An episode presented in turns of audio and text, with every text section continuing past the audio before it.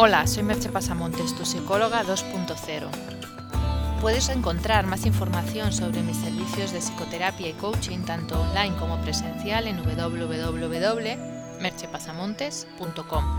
Allí también encontrarás enlaces para las descargas de mis libros digitales. El podcast de hoy lleva por título 10 beneficios de la terapia psicológica.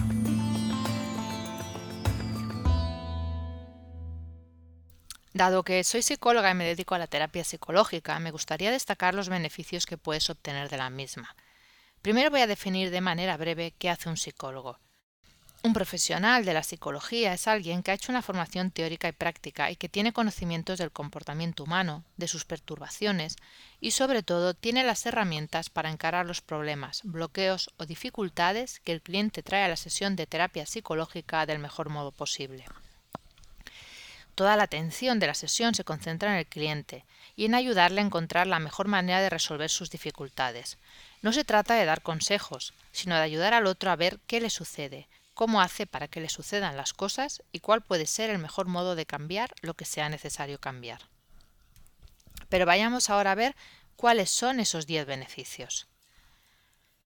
El primero, contar con un asesoramiento profesional, basado en un estudio amplio de la conducta humana avalado por una enseñanza universitaria arreglada y evidencias científicas, y en la experiencia que la trayectoria laboral del profesional le haya podido aportar.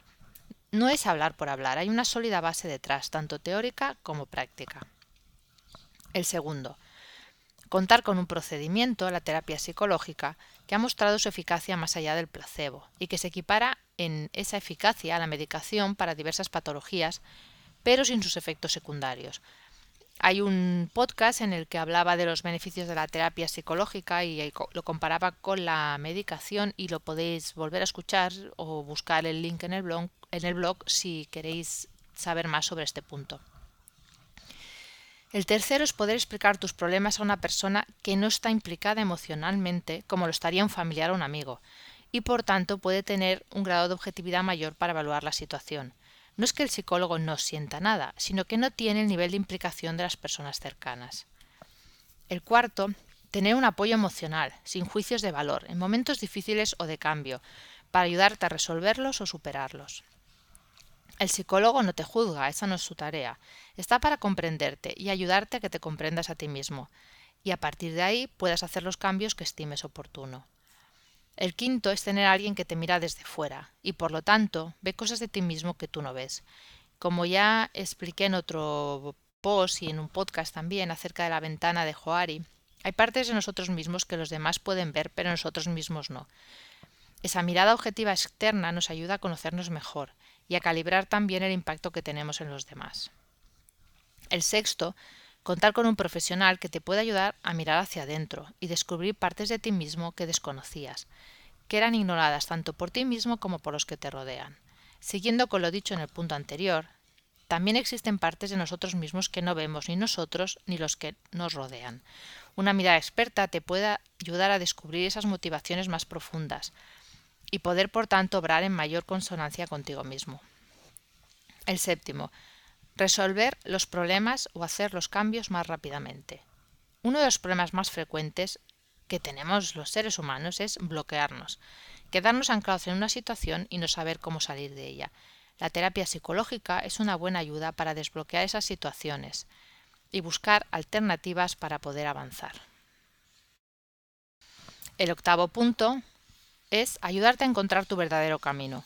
Todo este proceso de autoconocimiento que logramos en la terapia psicológica favorece el hecho de saber qué es lo que realmente queremos y por tanto poder poner los medios para lograrlo. Conseguimos tener una vida más congruente con nosotros mismos. El noveno, tener cerca una voz sincera, que te dirá lo necesario e imprescindible aunque no te guste oírlo. Una de las cosas más difíciles de gestionar es decirle a los demás cosas que no quieren escuchar o que les resultan dolorosas. Se supone que es algo que los buenos amigos deberían hacer, pero todos sabemos que muchas veces no lo hacemos por miedo a dañar al otro o a tener un conflicto. El psicólogo puede hacerlo porque de algún modo, al entrar en terapia y abrirte hacia él, le has dado permiso para decirte la verdad. Toda la verdad, aunque duela, y porque al no estar directamente implicado, sabes que te da su opinión más sincera. Está en una posición privilegiada para poder ejercer ese rol de Pepito Grillo. Y el décimo, tener la certeza de que todo lo que explicas es confidencial. Puede parecer baladí, pero teniendo en cuenta la de veces que explicas algo que acaba convirtiéndose en un secreto a voces, tener la seguridad de que lo que estás contando quedará entre tú y el profesional, para mí es una gran ventaja. Espero que estos beneficios te hayan ayudado a tener mejor información de qué puedes esperar de una terapia psicológica y así poder decidir si quieres hacer una. Te voy a hacer una única pregunta. ¿Has hecho alguna vez un proceso terapéutico? Aquí el podcast de hoy. Puedes encontrar más información de lo hablado en el podcast en www.merchepasamontes.com. Allí también encontrarás enlaces para conocer mis servicios. Nos escuchamos en el próximo podcast. Bye bye.